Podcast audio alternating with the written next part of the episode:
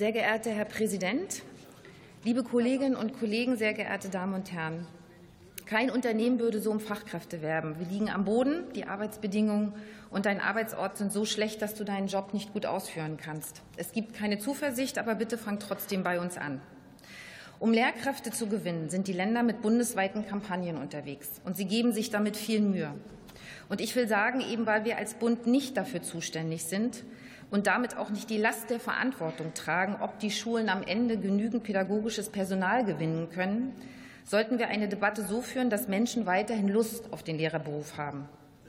Liebe geschätzte Kollegin Gohlke, ich will im Folgenden nicht über die angezeigten Probleme hinweggehen. Das tun wir hier im Übrigen nie. Wir haben die Ergebnisse und die Handlungsempfehlungen des neunten Nationalen Bildungsberichts hier im Parlament beraten. Und wir wissen, dass der Mangel an Lehrerinnen und Lehrern, Erzieherinnen und Erzieherinnen eine der zentralen Herausforderungen für das Bildungssystem in den kommenden Jahren ist. Ich frage mich jedoch wirklich, ob es ratsam ist, die Schule andauernd mit einem Katastrophengebiet zu vergleichen.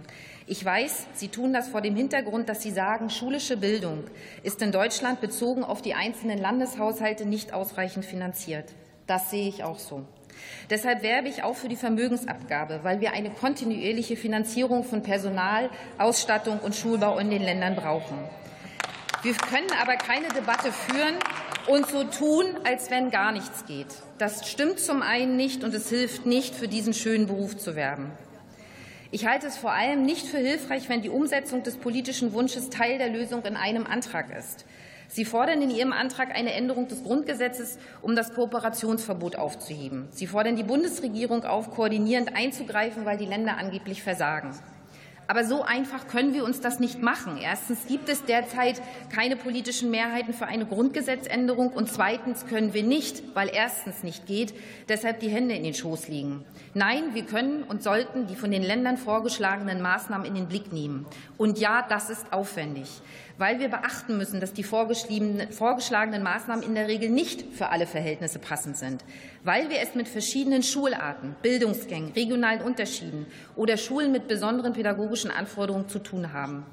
Und die Länder können es sich gar nicht leisten, zu versagen. Sie haben gemeinsame Maßnahmen angekündigt, um auf den bundesweiten Lehrkräftemangel zu reagieren. Darüber hinaus arbeitet die Ständige Wissenschaftliche Kommission im Auftrag der KMK an einem umfangreichen Gutachten zur Lehrkräftebildung und Gewinnung. Spätestens Anfang 2024 soll es vorliegen. Die Länder haben jedenfalls sehr deutlich ihre eigene Zuständigkeit sowohl verfassungsrechtlich, fachlich als auch finanziell betont. Zurück zur Frage der Bildungsfinanzen.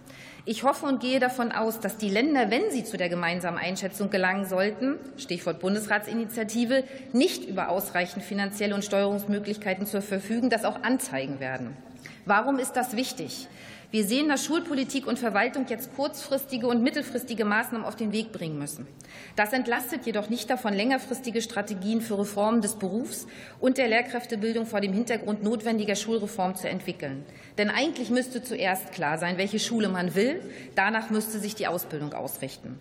Dafür braucht es jedoch politischen Spielraum und eine stabile Öffentlichkeit. Allein die Debatte über das Modell, das die Lehrkräftearbeitszeit in Deutschland regelt, zeigt, wie weit Positionen auseinanderliegen. Da muss man schon mutig sein, als Land allein loszulehnen.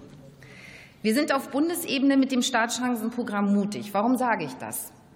Wir fordern die Länder auf, zeitnah dem Ergebnis der gemeinsamen Verhandlungsgruppe des BMBF und der Länder zuzustimmen.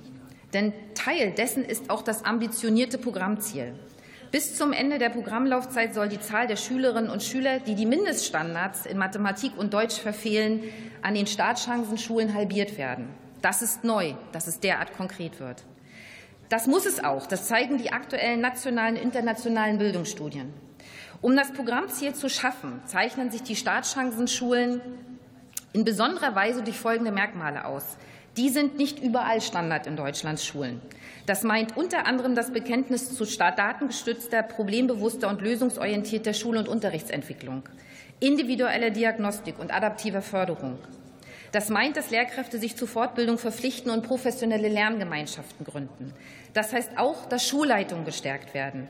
Ja, die Selbstständigkeit der einzelnen Schule soll ausgebaut und die Entscheidungsräume der Einzelschule sollen erweitert werden.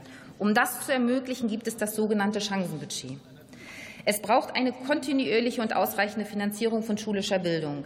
Da sind wir noch nicht am Ziel. Bislang wurde das Instrument des Sondervermögens genutzt, und deshalb finde ich eine Debatte dazu auch nicht abwegig. Was regeln wir derzeit bereits unter anderem auf diesem Weg? Zur Vorbereitung des Rechtsanspruchs auf Ganztagsbetreuung wurde ein Sondervermögen eingerichtet. Wir regeln den Digitalpakt Schule. Ebenso die Sanierung, Umbau, Erweiterung von Schulgebäuden. Der Haushaltsausschuss hat jedoch klargemacht, dass ein Sondervermögen derzeit in dieser Höhe nicht finanzierbar ist. Wenn überhaupt, bräuchte es hier eine Zweidrittelmehrheit im Parlament. Nicht alle wollen weitere Schulden aufnehmen.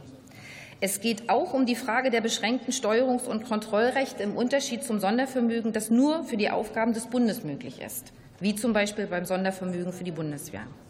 Wir lehnen aus diesen Gründen beide Anträge ab, sind uns aber im Ziel einig, mehr Geld für die Bildung Mehrheiten für mehr Geld für die Bildung in diesem Land auf die Beine zu stellen. Ich danke Ihnen für die Aufmerksamkeit. Vielen Dank, Frau Kollegin. Nächster Redner ist der Kollege Dr. Götz Fremming, AfD-Fraktion.